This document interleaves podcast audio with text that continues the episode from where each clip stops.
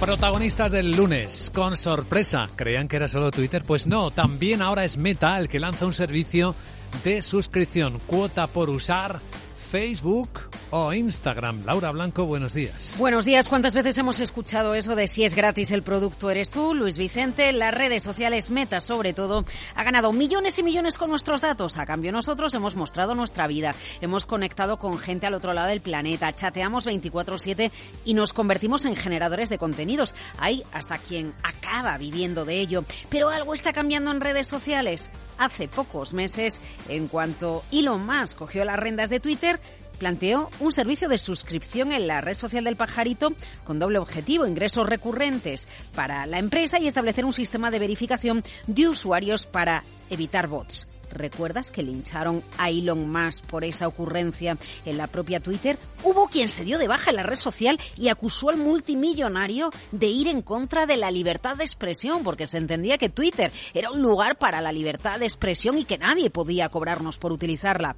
Bueno, un poco de contexto. Snap otra red social lanzó el año pasado un servicio de suscripción por uh, algo menos de 5 dólares y ahora es Meta Sí, la gran meta, la reina de las redes sociales, la que hace lo mismo, Mark Zuckerberg, testea el servicio de suscripción 11 dólares 99 centavos al mes, lo cual nos lleva a plantearnos que a lo mejor Elon Musk es más un visionario que un loco.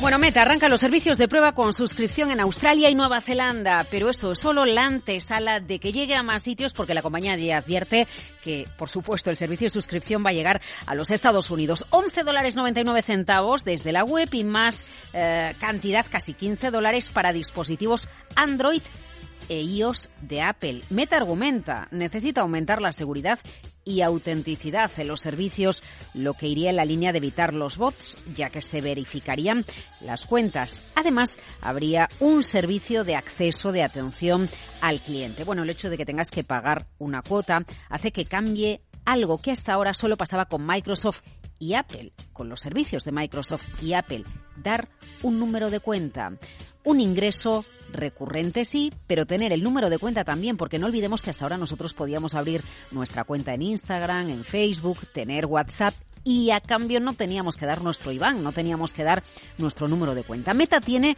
2.960 millones de usuarios activos al día en el mundo entre todas sus redes, casi 3.000 millones de personas. El ingreso medio por persona en el último trimestre, 8 dólares 63 centavos. No todos los usuarios, Luis Vicente, acabarán siendo de pago, pero si echamos números, a lo mejor a Zuckerberg, bueno, pues se refería a esto cuando en la presentación de resultados de Meta hace muy poquitos días habló de la eficiencia